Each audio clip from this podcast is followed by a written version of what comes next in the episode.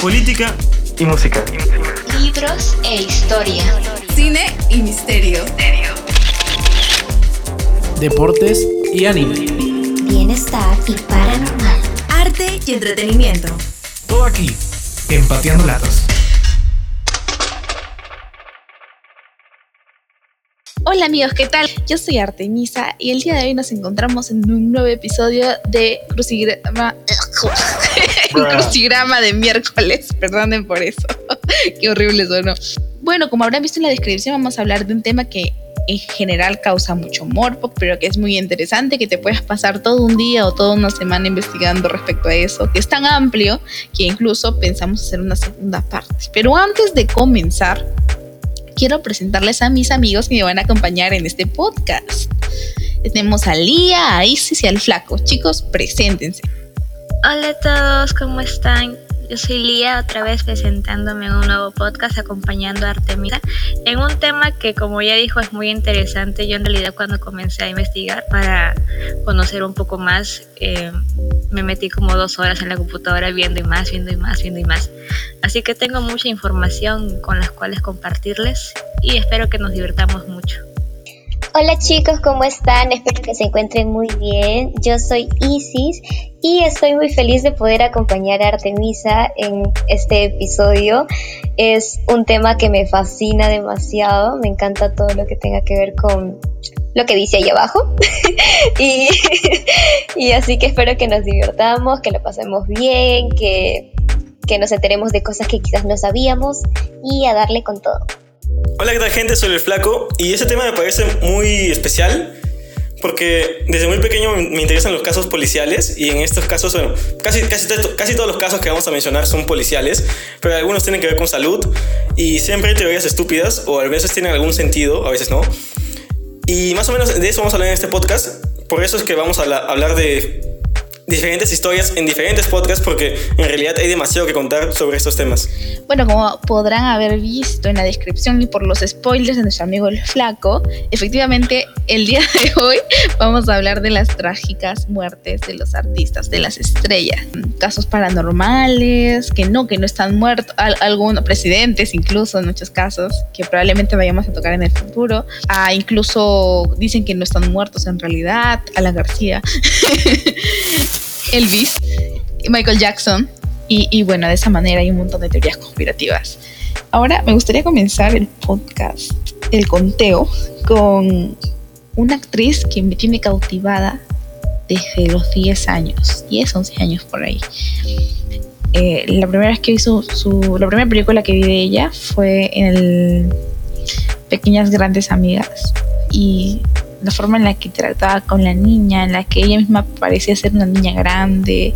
Este, en ese entonces no te podía hacer mucho del filme porque no analizaba películas, no, no era un experto en películas como quizás ahora puedo, saber un poquito más.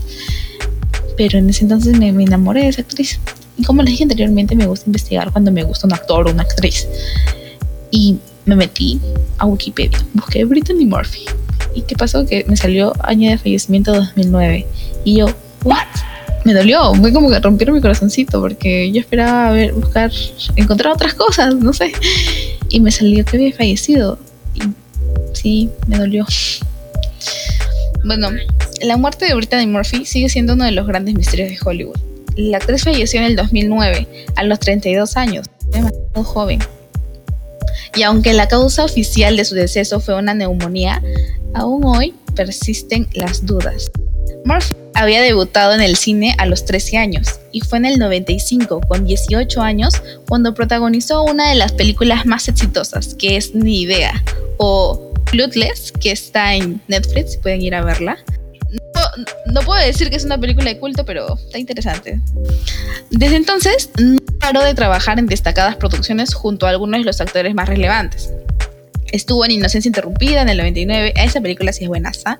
En Ni una palabra, en eh, Eight Mil y Sin City, entre otras.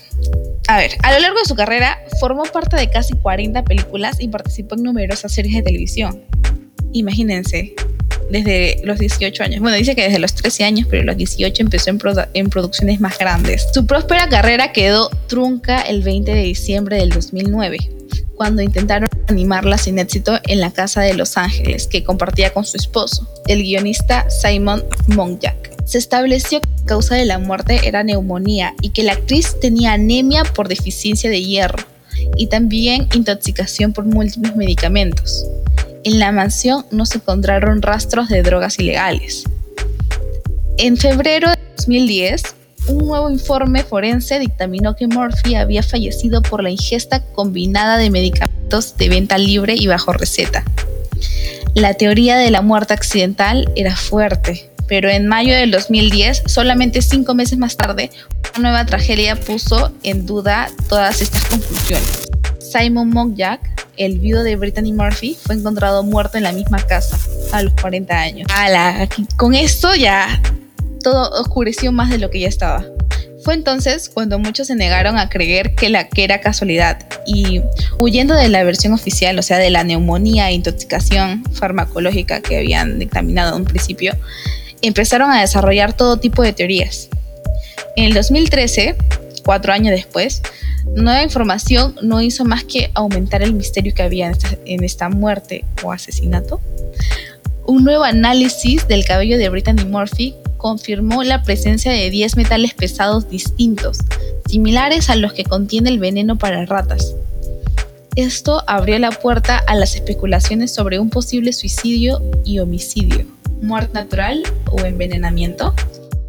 Ed Winter, asistente del jefe forense, cree que estos metales en el pelo de la actriz se debían a que tenía el pelo teñido y aún hoy sostiene que fue una muerte natural. Algunos rumores también apuntan a que la actriz luchaba contra trastornos alimenticios, pero su, familia aseguraba que no.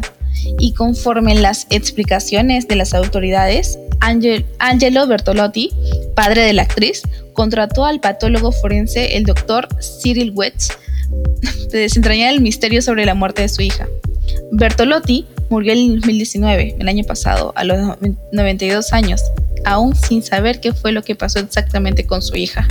Él creía que Brittany Murphy había sido envenenada y que la madre de su hija estaba involucrada de alguna forma.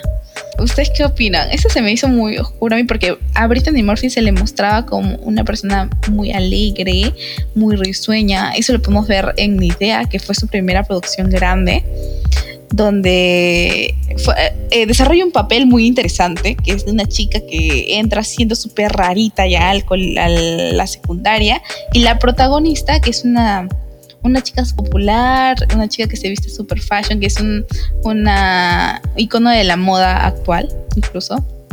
Este le da así, le hace un cambio de imagen total y ella termina siendo, y el personaje de Brittany Murphy termina siendo más famoso, que más popular que el de la personaje principal, a base de mentiras. No, es un, es un chiste total. Eh, traje otro, otro caso más, pero sé que mis amigos acá también han traído sus historias, así que quiero abrirles espacio a ellos. ¿Quién quiere comenzar?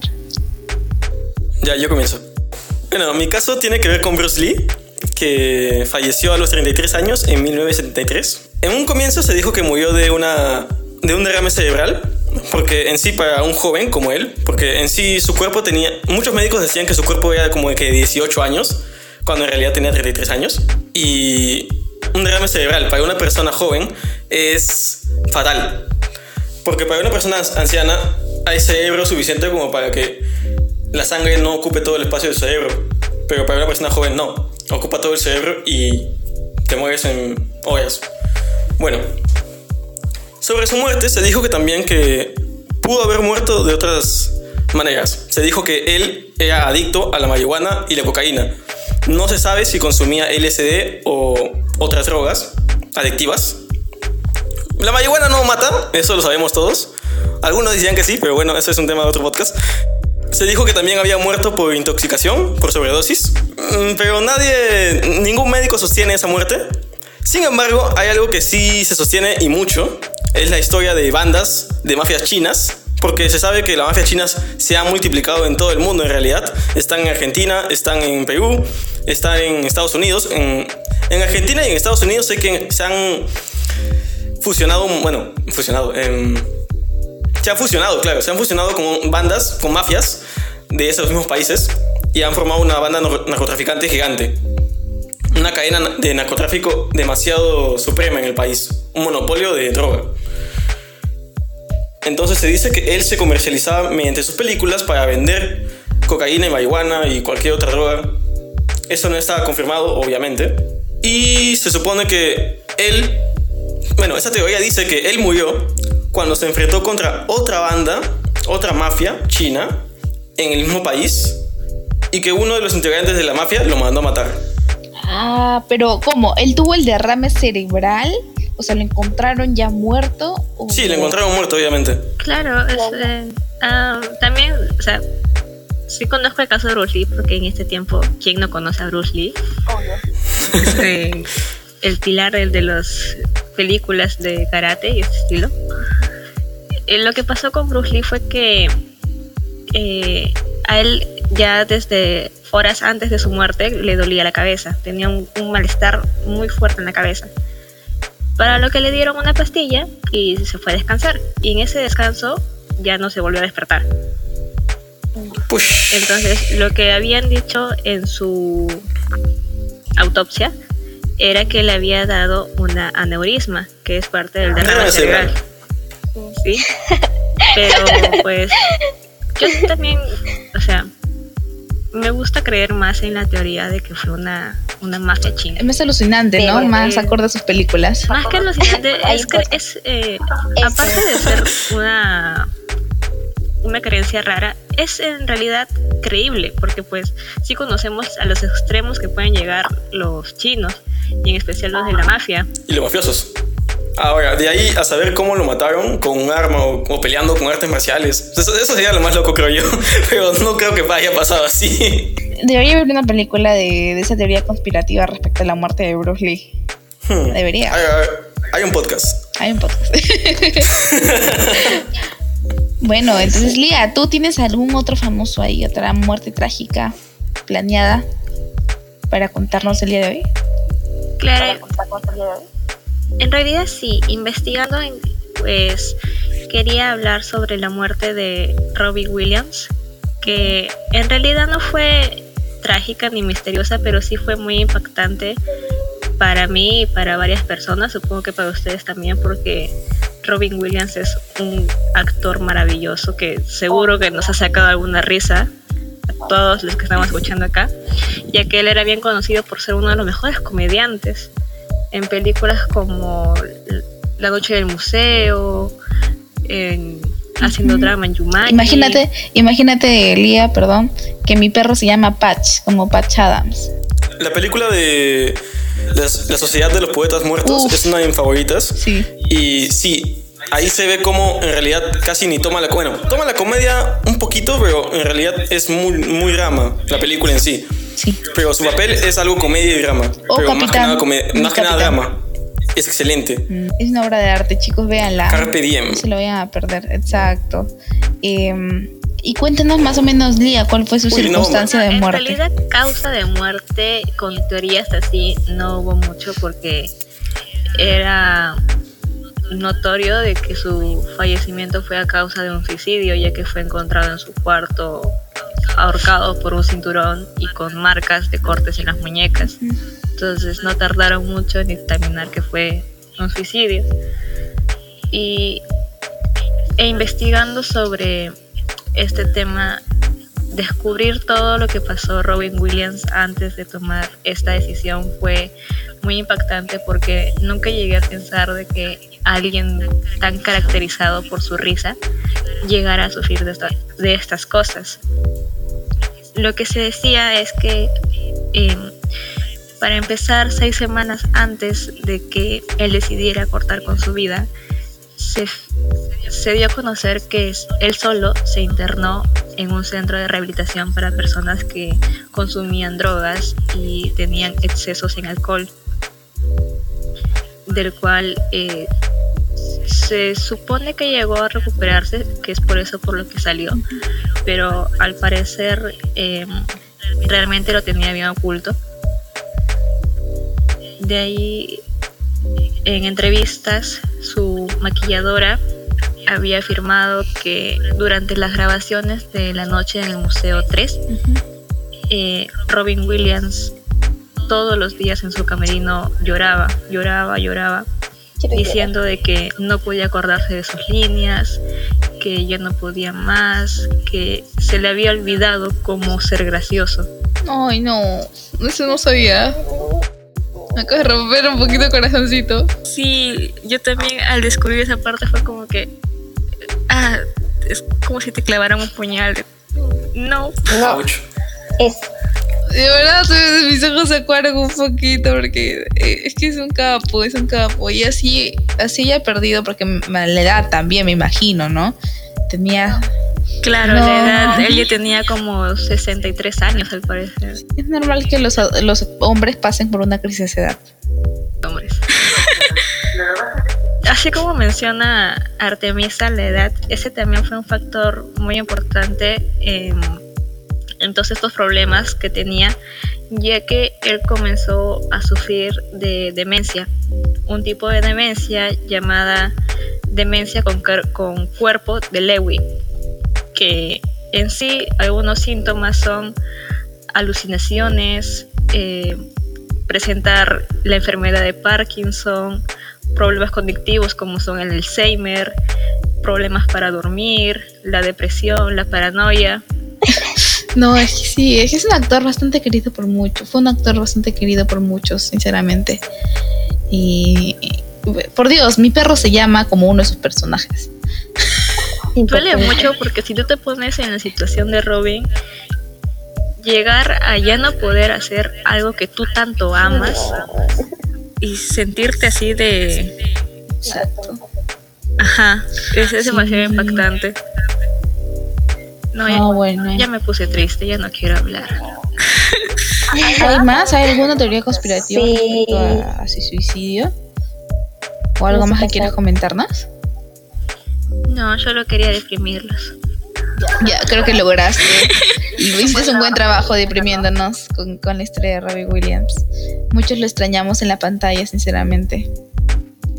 Y bueno, ahora debemos con- continuar con el podcast. No podemos llorar ahora. Eh, nuestra, nuestra amiga Kisis también ha preparado otra historia mm, trágica de un actor, de una actriz, ¿no? Sí, espera, me estoy recomponiendo. un rato. Sí, respira, respira. Estoy respirando, ya. Cafecito. Un, un sorbito, Ya. un sorbito de café. Piensa que ahora está haciendo reír a Los Ángeles. Ay, no, no, ¿cómo vamos a continuar así? Debemos dejarlo para Siento que no el... tengo corazón. El, caso que yo tengo es. No, no creo que, que casi. O bueno, pocos lo, lo van a- la van a conocer porque es una actriz, pues, de los años. ¿Qué año? de los años 70, por ahí. Entonces es, es como muy antigua, pero no sé si algunas han visto o han escuchado sobre la obra o la película de West Side Story. Para mí es uno de los, que más amo porque iba a hacer una adaptación eh, como obra musical de esa película y pues no la hice. La actriz se llama Natalie Wood y el caso de su muerte no es, más que todo es un poco misterioso porque aunque ya hay una versión oficial por parte de la policía, eh, no es, como que no queda del todo clara. Y es que en, en 1981 ella se encontraba en, en un yate llamado El Esplendor junto con su esposo, que es Robert Wagner, y un amigo en común que tenían que se llamaba Christopher Walken.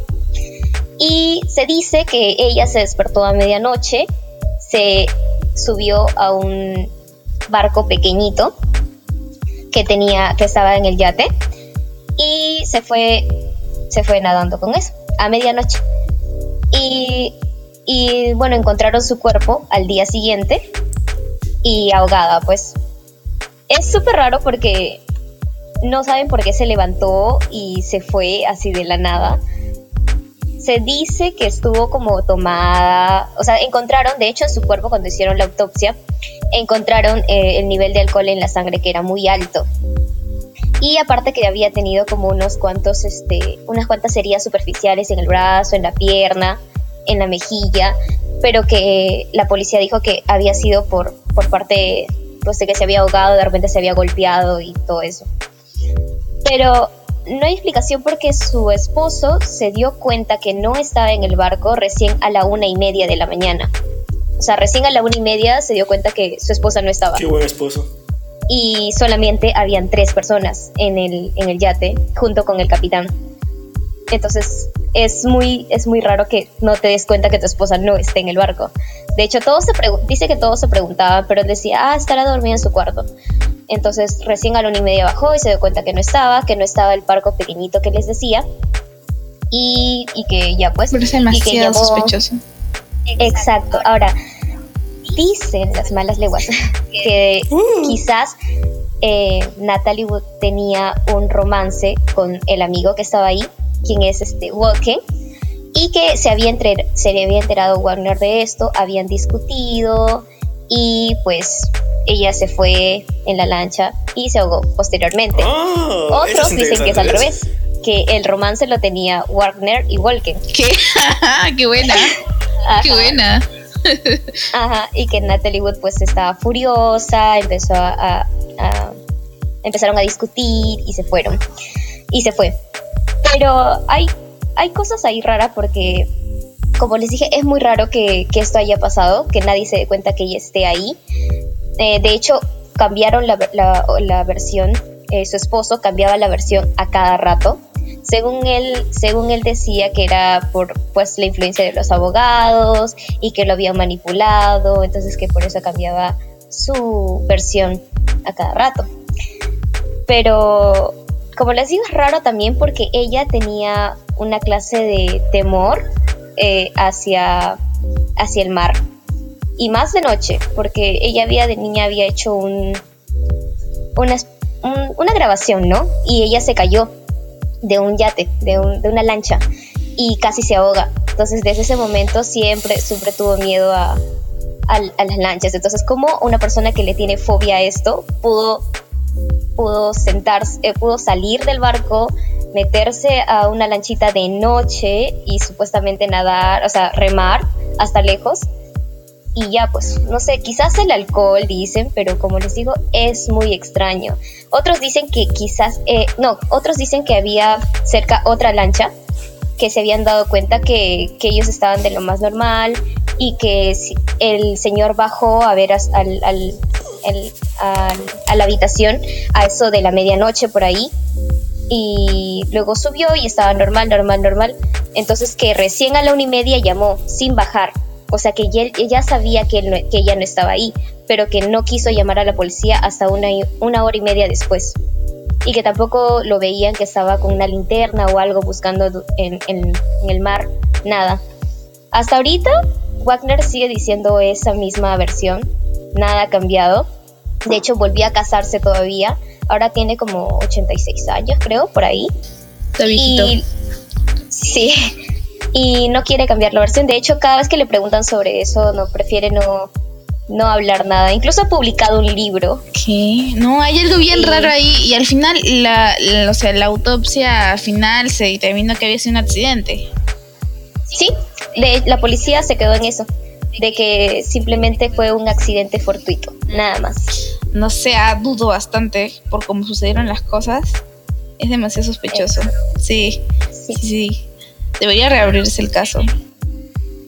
Es muy raro porque porque todo muy raro porque o sea, si supuestamente ella se fue en una lancha a nadar, estando en un lugar con tan pocas personas como dice, ¿quién no escucha que alguien se está yendo en una lancha?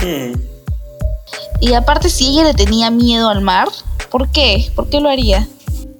Claro, porque escaparse Ajá. tan noche todavía. O sea, como dice ella, por decir, no tenía miedo de estar sobre el yate, porque estaba rodeada de personas. Mira, yo voy, a, Pero yo voy a dar mi teoría sola. ahorita. Mira, yo creo que ella, de- ella los descubrió a, a- ¿cómo se dice? ¿Cómo se llamaba su amigo? Ah, el, el, Ah. el amigo se llamaba, se llamaba Walken, Christopher Walken. Ya, ella descubrió a Christopher Walken con su esposo eh, en, en, en, en cariñitos. los vio, los vio y como estaba borracha y deprimida porque acaba de darse cuenta que su esposo eh, lo está engañando, la está engañando con un hombre, agarró y dijo, agarró y dijo, no me importa que tenga miedo al mar, me voy. Este, no puedo, no puedo más con mi vida. Voy a remar hasta que se cansen mis brazos. Y lloraba mientras que remaba y se murió. Se ahogó ahí porque no sabía remar. Bueno, tal vez sí intentó escapar del momento en el Ajá. cual encontró a su, a su novio con otro, ¿no? Su esposo. Yo Claro. también puede ser por eso, pero en realidad eh, no, sí, sí creo que fue eso. Sin embargo, defiendo un poco al tipo cuando dijo que iba a bueno, no lo defiendo. Es culpable, obviamente. No, no sé si todos me apoyan, pero yo creo que es culpable. La cosa es que tuvo cabeza para pensar que una hora, una hora y media después iba a buscar el cuerpo. Porque si lo encontraba al toque, iba a ser tachado de al comienzo nomás del caso. Ah, Si es tachado al comienzo del caso, entonces ya no va a tener vuelta atrás. Lo que hizo él es darle tiempo para que el caso sea más profundo, para que, la- para que tenga algo con que defenderse, Defenderse. después. eso. Y, y de alguna manera se defendió, aunque obviamente todos saben que, bueno, no todos saben ya, pero bueno, yo supongo que es culpable. Sí, yo, yo aparte creo que sucedió lo que dije con anterioridad y que él no hizo nada al respecto porque mataba a dos pájaros de un tiro. O sea, Pero es muerte culposa, pues. no quería. Ahora también- La gente no se iba a enterar de lo que había visto su esposa, o sea, de él en cariñito con su amigo. Claro. Y, y este. No iba a tener que lidiar con su esposa y el divorcio. Claro. De hecho, también este eh, había, pues, sí habían roces entre ellos ya desde antes, porque eh, Wa- Wagner, el esposo, como que estaba en el mejor momento, digamos, de su carrera. En cambio, Natalie Wood ya estaba, ya tenía, pues, ya estaba entrando a los 40, entonces ya estaba lejos de los papeles en los cuales su belleza, su juventud eran los que sobresalían. Entonces, como que eso alertaba que su esposa ya no era tan tan, co- o sea, Influyente en los tan influyente, tan codiciada, tan famosa como antes lo era. O sea, a mí me parece muy raro que una persona que supuestamente le tiene miedo al mar haya aceptado subirse a un yate. Entonces, pare- yo, eh, mi opinión parece que todo fue planeado por el esposo, llevarla al mar de paseo porque sabe que no va a poder escapar porque le da miedo el océano. ¿Y sabes si encontraron el cuerpo de la mujer? Claro, lo encontraron al día siguiente. Por eso es que en la autopsia salió que tenía unos niveles altos, pero Ah. lo encontraron todavía al día siguiente, eso de las casi un cuarto para las 8 de la mañana, por ahí. ¿Niveles altos de qué? De alcohol. Ah, de alcohol. Tenía niveles altos de alcohol, tenía algunas contusiones en las, en las piernas, en los brazos y como una, una abrasión en la mejilla. E incluso en el, en el parto policial dijeron, dice, tal vez causada al caerse al agua, Tal vez. tal vez. Ese tal vez me parece muy tonto porque eh, cuando se trata de, un est- de una investigación policial nunca puede haber un tal vez o un podría Sí, ser, claro. tiene que ser todo puntual. De hecho, por eso eso sucedió en 1900, en cuánto les dije? Ahí, en 1981, pero reabrieron el caso todavía en el 2011 también, otra vez. Ujú. En nada, en lo mismo. por eso es que, por eso es que digo. Sí, Ok. por eso es que reabrieron el caso por las puras. Reabrieron el caso cuando empezaron a, a ver todas las inconsistencias que, hay, que había eh, y sobre, como les dije, que otro yate había visto, que estaban de los más tranquilos. Y también dice que oyeron una voz pidiendo socorro. Entonces, Si pero no abren los casos de todos los años antiguos que, hemos, que han fallado porque no estaban bien organizados, Aso. No. la justicia estaría fallando en este momento peor Sí. que está fallando ahora. Sí, porque no queremos dejar peor a la policía. Sinceramente. Broma. Este, y por último, ahora que, que este amigo el flaco habló de, de Bruce Lee, voy a hablar de alguien muy cercano a él. Efectivamente voy a hablar de, de su hijo. Resulta que el 30 de marzo de 1993, eh, esa noche como otras tantas se rodaba una nueva secuencia de El Cuervo, la película dirigida por Alex Proyas, basada en un cómic underground del mismo nombre. La escena, aparentemente sencilla desde el punto de vista técnico, tendría lugar en un apartamento abierto tipo loft y supondría el asesinato del héroe del, del largometraje, Eric Draven, a manos de una pandilla de vándalos a los que lleva de vuelta a casa poco antes de descubrir que su prometida ha sido atacada. Todo parecía controlado, casi a última hora el director decidió que uno de los cuatro matones portaría un revólver Magnum calibre 44, con el que apuntaría a Draven cuando éste entrase por la puerta principal sujetando una bolsa de supermercado. Todo estaba trucado para fingir la, exposición la explosión de un disparo. Supuestamente iba a ser fingido todo. Proyas, el director, dio instrucciones para que se disparase una única bala del fogueo. Como nunca se usan balas reales en los rodajes, las pistolas se cargan con una munición de fogueo, o sea, una clase de pólvora. Esta explosión con pólvora crea un efecto de disparo.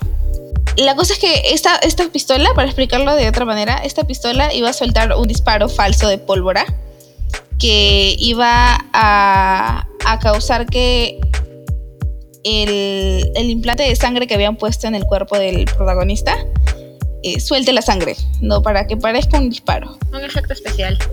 A un efecto especial, exacto. Este actor era Brandon Lee, el protagonista. Era el hijo de 28 años de la legendaria estrella de artes marciales Bruce Lee. Eh, que ya sabemos, Bruce Lee falleció a los 33 años, ¿no? A consecuencia de un edema cerebral. También joven, al igual que su hijo. Solo era cuatro años mayor que su hijo cuando falleció. Tras ser disparado desde una distancia de 5 metros, Lee cayó hacia atrás por, un impulso por el impulso de la explosión y no hacia adelante como todos habían planeado en un principio. Eso fue muy raro, ¿no? Pasó un tiempo hasta que el resto de los de allí presentes se dieron cuenta de que algo había ido muy mal. Lo que había sucedido era que, eh, bueno, el, el director dijo corten y el actor no se podía mover. Levantó el brazo para pedir ayuda y fue entonces cuando los testigos se dieron, vieron que, que Brandon Lee estaba sangrando. Es- Estaba sangrando demasiado por el lado derecho. El impacto de la bala en el abdomen de Lee le causó una grave hemorragia interna. Cuando el equipo reaccionó, llamaron a la ambulancia y el actor fue trasladado rápidamente hacia el hospital más cercano. Allí fue operado de urgencias durante más de seis horas, antes de ser declarado muerto a la 1 y 4 de la mañana el 31 de marzo. La causa fue que la bala de gran calibre localizada en el estómago de Lee le había causado una grave hemorragia interna, lo que impidió la coagulación de sangre. El mortal accidente fue la gota que colmó el vaso en el rodaje que parecía maldito desde el principio. A las demoras y los rumores de descontento por parte del elenco se sumaron varias complicaciones más. Según algunos miembros del equipo, el 1 de febrero, durante el primer día de rodaje, un carpintero sufrió una electrocución después de que una grúa golpease las líneas eléctricas, lo que le produjo graves quemaduras, y un publicista tuvo un accidente de tráfico. El 13 de marzo, una tormenta que barrió con- contra Carolina del Norte destruyó varios de los decorados exteriores e hizo enfermar a buena parte del equipo. Además, el rodaje de esta fábula gótica fue bas- bastante exigente para todo el reparto en realidad, especialmente para Lee, que seis días a la semana tenía que levantarse a las 6 de la mañana, trabajar toda la noche en exteriores y en poca ropa, y dormir un rato por la mañana. Llegó, dicen que llegó a perder bastante peso en esas semanas. Tras lo ocurrido y a la falta de ocho días para el final del rodaje, tanto los productores de la película como su director se enfrentaron a un dilema, completarla o abandonar el proyecto.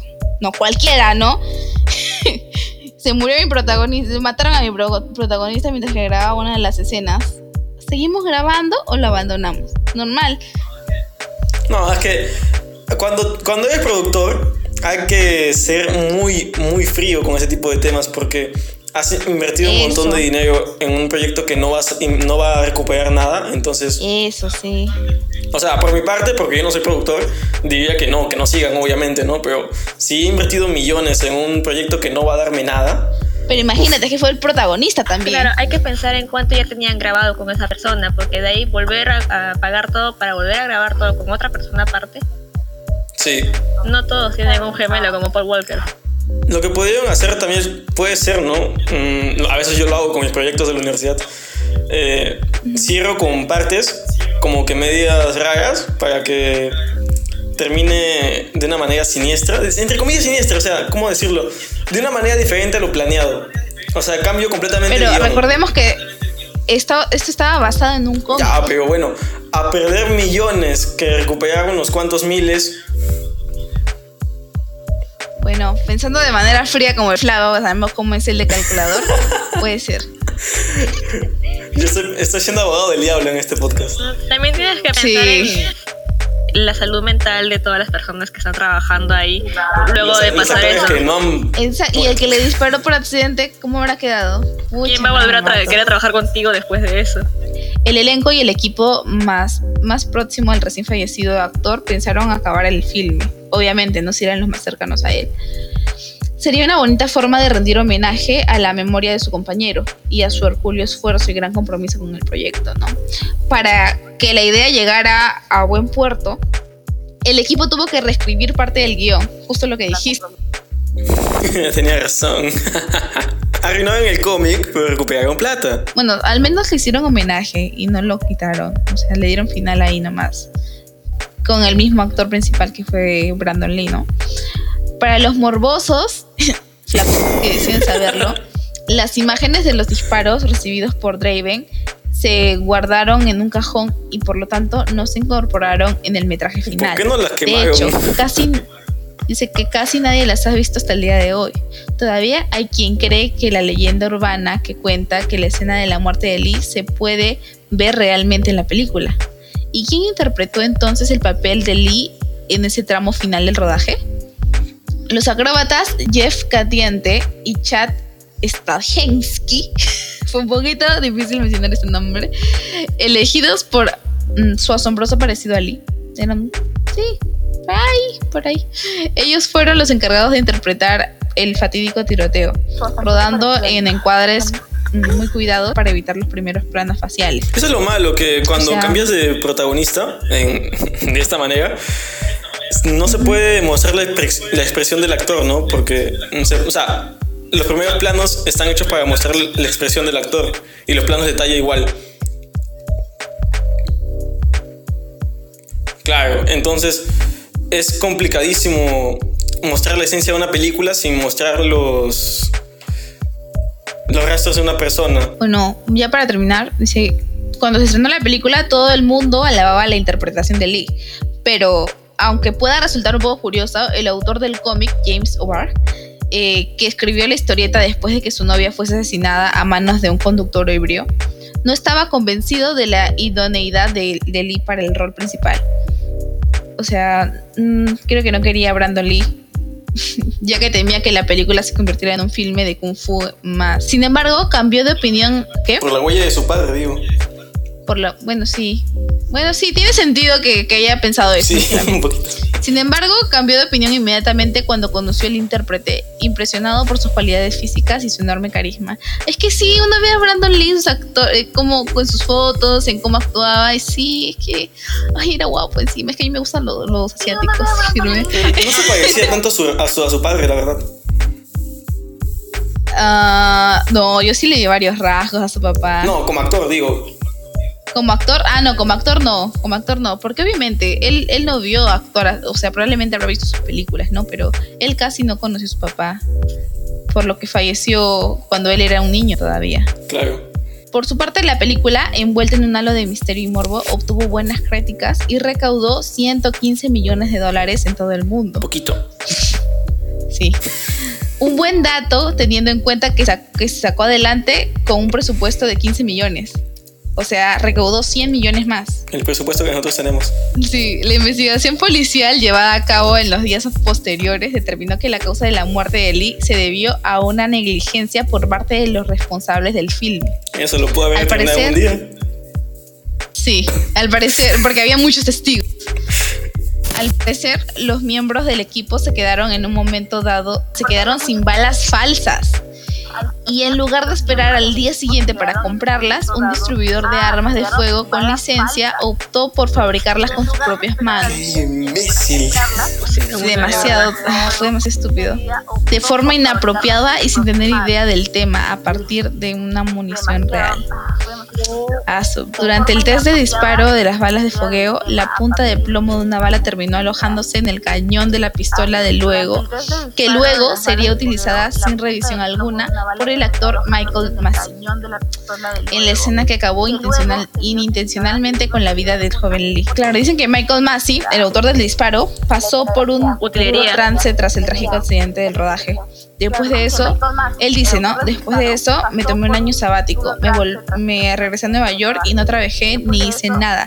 Pasé ese tiempo con amigos cercanos y familiares para superarlo. Debe ser un gran trauma, dice, como ocurre con cualquier tragedia. La única diferencia es que esta tragedia ocurrió delante de cámaras que estaban circulando y fue algo muy mediático. Aseguró en una entrevista concedida en el 2005 en la que habló por primera vez y única vez de lo ocurrido. Así es, nu- nunca quiso ver la película de la, nunca quiso ver la película completa y falleció en octubre del 2016 víctima de un cáncer de estómago y la prometida de Brandon por su parte solicitó que se endureciesen las regulaciones de seguridad de armas después de su muerte. Obvio, o sea que eso fue una negligencia demasiado grande que trajo de una, una consecuencia mucho peor. Eh, lo tomaron, o sea, la, lo tomaron como accidente, ¿ya? Sigue sin respondernos. ¿Quién se fue a la cárcel? Nadie fue a la cárcel. ¡Demonios! Entonces no fue negligencia. Pero eh, fue un accidente. ¿Pero Porque habían pagó? Causa, habían hecho todo bien, pero se atascó la punta, la punta de la bala. O sea, ellos no sabían eso. ¿Al menos la O sea, productora no- pagó algo a la o sea, familia? hubo un culpable, Eso pero sí. no lo condenaron. Eso sí, ah, exacto. Claro. No lo El condenaron. culpable, pues, quien yo creo es el que el, El equipo. estuvo proporcionando todo eso, claro. Fue el el, equipo el que de se encarga de supervisar, que es el productor. El culpable fue el que lo hizo, el que lo aceptó y el que tuvo la idea. Claro, el productor es el que debe supervisar todo eso. Entonces, el, super- el productor es quien. Claro, al final la culpa cae en el máximo jefe de la película. Claro, Sí, pero ante la cámara la culpa lo tiene el que disparó. Claro. Claro, pero pobrecito. Sí, no, por eso él desapareció, pues él dice que dejó de actuar y todo eso y, y solamente habló una vez de ese tema. Debe ser un trauma tremendo, sí. Sí, sí. Y bueno, eso ha sido todo por hoy. Y con esto confirmamos que ideas en 5 minutos. Exacto. Por eso, por eso no deben este, seguir sus tutoriales de idea de 5 minutos, porque termina, pueden terminar en tragedia. Exacto. Bueno, chicos, esto fue todo por hoy. Y la verdad es que me lo disfruté mucho porque hemos creado teorías conspirativas, nos hemos divertido, hemos, em, Llorado. hemos, llora hemos llorado. Yo no. No, y, y, y es más, faltan un montón. Hay, es que hay muchos, muchos actores que han muerto de maneras trágicas y morbosas. Así que probablemente, de verdad, esto es lo más probable que suceda y fácil hacemos una segunda parte de este tema. ¿Qué opinan, chicos? Yo creo que más que segunda parte, eh, vamos a hacer un podcast especiales para cada una de las personas o algo así. Mm. Puede o ser. si se entrelazan, tal vez podemos. Yo creo que con una persona en especial sí vamos a hacer un podcast. Un podcast solamente dedicado a esta persona. Lo dejamos Sí, ahí lo vamos a de dejar en incógnito. co- Coméntenos. Que las, que las, que las pers- o que las personas elijan de quién Exacto, ¿de quién les gustaría que hablemos? O coméntenos aquí abajito de quién cree que sería el próximo podcast de Misterio. Ta, ta, ta, Póngalo ahí. Dimos- eh, hemos dado varias pistas ¿ah? en el, en- durante este podcast, así que espero que lo adivinen. Y muchas gracias por oírnos, chicos. Despídanse de todos nuestros oyentes.